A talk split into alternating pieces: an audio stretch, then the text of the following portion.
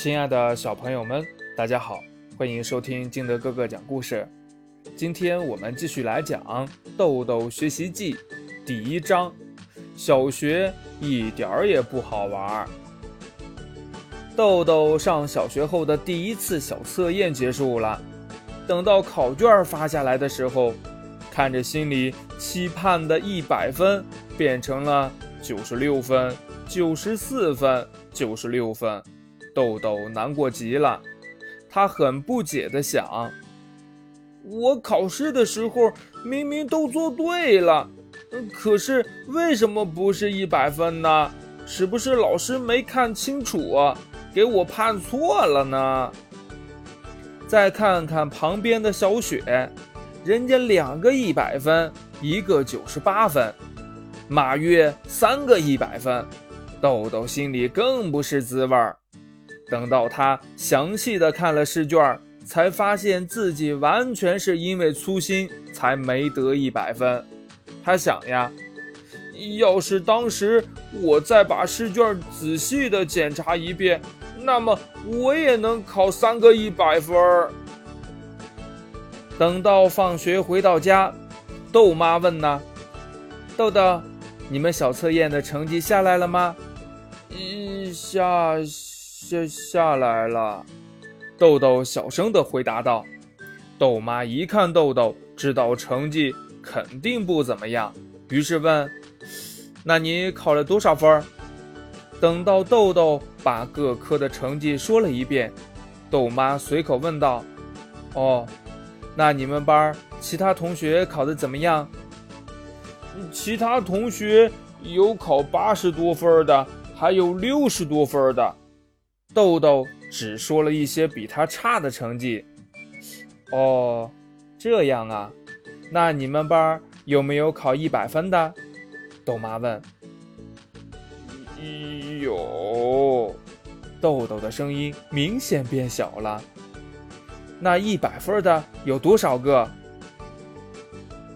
马月考了三个一百分，小雪考了两个一百分。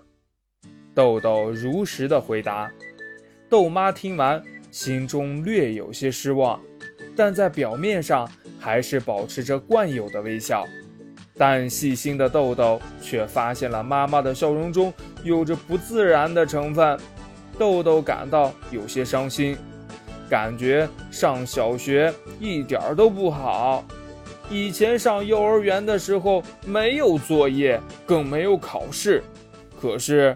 现在不仅有那么多的作业，考试考不好还要挨骂。于是豆豆对豆妈说：“妈妈，我不喜欢小学，我不想上学。”豆妈听豆豆这么一说，不由得被吓了一跳。儿子不想上学，这还得了啊？于是豆妈问道：“不想上学，那你想干什么？”你什么都不懂，难道整天待在家里玩不成？豆豆略有迟疑，回答说：“我可以去要钱。”要钱？要什么钱？豆妈还没反应过来，豆豆所说的要钱是什么意思。平时我们开车出去的时候，不是有些小孩要钱吗？豆豆解释说。听豆豆这么一说。豆妈明白过来了，原来豆豆所指的要钱是行乞。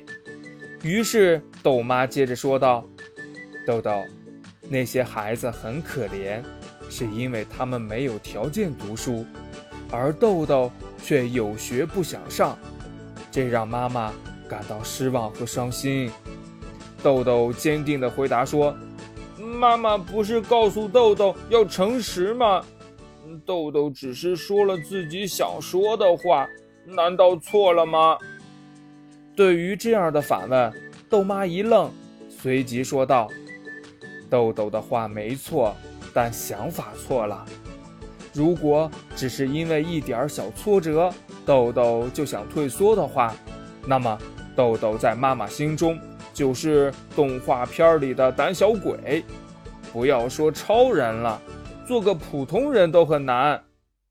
豆豆思考了一会儿，坐直身子，一本正经地说道：“妈妈说的有道理，豆豆可不怕任何困难。”听到豆豆这么说，豆妈松了一口气，然后说：“豆豆，这次测验是你第一次考试，可能是还不知道该如何做题，所以这次不怪豆豆。妈妈也相信。”豆豆是个聪明的孩子，只要再认真一点儿，考个一百分也不是问题，对吗？嗯，豆豆点了点头，暗下决心，以后我一定要好好学习，下次考试一定要得一百分儿。适度的学习压力是激励孩子学习的重要因素。它可以促进孩子更加努力地投入到学习中去，并通过不断改变和调整自己来提高学习成绩。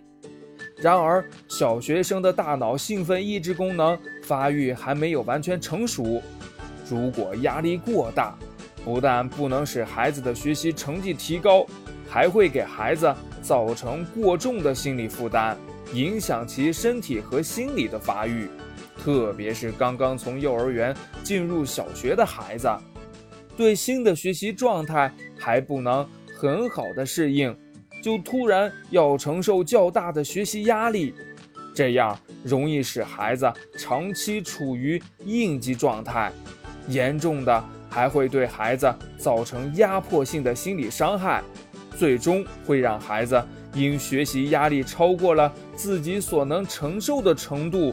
而出现上课无精打采、不完成作业、精神恍惚、拒绝上学等现象，家长要密切注意孩子的这些现象。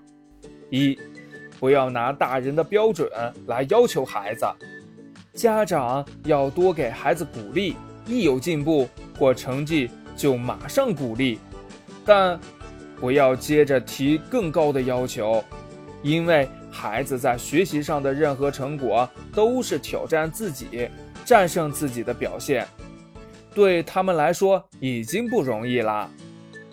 二，家长提要求时要循序渐进，帮助孩子树立一个跳一跳够得到的目标，使其稳步前进，切不可把目标一下子定得太高，让孩子感觉压力过大。三。孩子在做作业或考试时有错题、丢分现象是很正常的，这时候一定不要没头没脑地训斥孩子一顿，应该帮助孩子认真分析错题，查找丢分原因，然后对症下药。四，在住所周围或亲朋好友中，为孩子找一个同年级。或相邻年级的孩子，让他们一起学习，也可以带孩子登门求教。有了学伴可以交流，孩子可以学到好的学习方法，学习中的乐趣也能够化解学习上的压力。